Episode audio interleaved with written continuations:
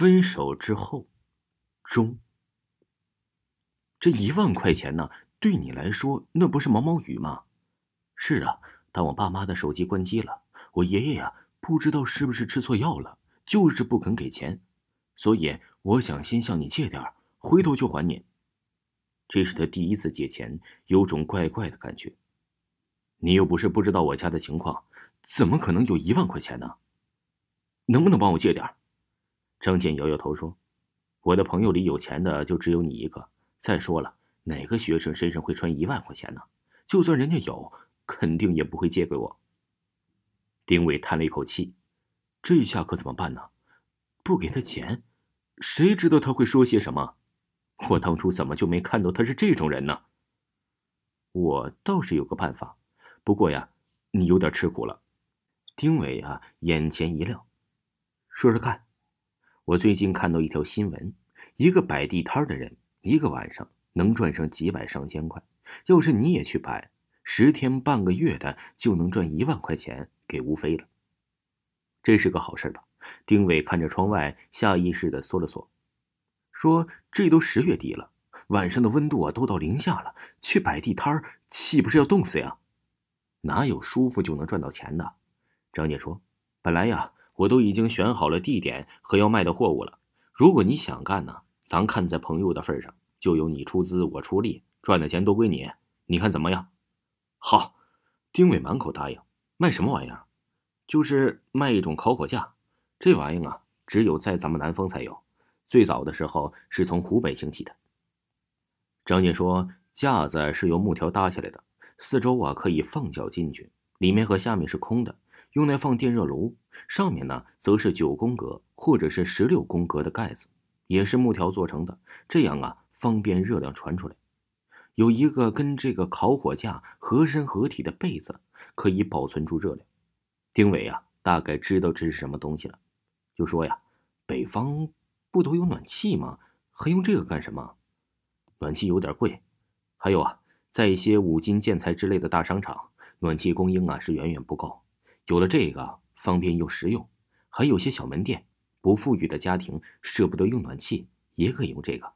对呀，丁伟一拍巴掌。那你说的地点呢？其实啊，不固定。张姐说：“你还记得我前不久兼职了一个发传单的业务吗？整座城市啊，我都去过了，所以我知道哪些地方需要这个烤火架，哪些地方不需要。那就好，咱们干吧。”丁伟激动地撸起了袖子。这个呀，在网上的价格现在有点贵，两百多块，还不包括被子。张健说呀，我们那边啊，连被子也就一百七八的样子。不过呀，前期你就从网上订购，如果销量好，我们再找厂子来批量生产。到时候，嘿，我们只用坐在家里，哦不，只用坐在宿舍里数钱了。嘿，张健的想法很妙，只是啊，高兴过早了。倒不是说没人买，而是丁伟压根坚持不了。说好的赚的钱都归他，自然大部分活都得由他去干。比如啊，抱着两个烤火架赶往郊区的五金批发市场，一个架子大概有三四十斤，可以收拢，拿起来虽然方便，但加上分离出来的盖子和棉被，却显得是尤为繁重。好不容易到了五金的批发市场，丁伟啊就着急忙慌的去卖，不曾想别人正在招待客户。自然没听他在说些什么，就像对待乞丐一样把他赶走了。他哪受过这种气呀？当时啊，差点他就想撂挑子不干了。到了中午啊，这两个人才卖出了一件，而且被人砍到了成本价。张健的意思是对这些人呢，还真是不太了解，先让他们用的。如果用的好，就像一个活字招牌，自然会吸引更多的人来买。吃中饭的时候，张健去排队买。丁伟就在原地守着架子，以免被人拿走。可等着等着，他的肚子啊就饿着咕咕响了。他就买了一个中式的汉堡，结果回来的时候啊，架子就不见了。妈的！丁伟气的就将汉堡往地上一砸：“谁这么缺德呀？架子呢？”张健端着饭菜回来了，不知道啊，刚才还在这里。张健叹了口气，摇摇头说：“估计啊是被人顺手牵羊拿走了，真倒霉。”丁伟一把手就抢过了张健手上的饭菜，一边往肚子里扒了，一边说：“再也不干这事了。”别呀！张健劝他，拿了就让他拿了，反正这次咱们来也不打算赚钱，赔本就赔本了，让他们拿去用，给咱们做宣传。等下次来，就会有更多的人买了。下次，下次要是再被偷了咋办呢？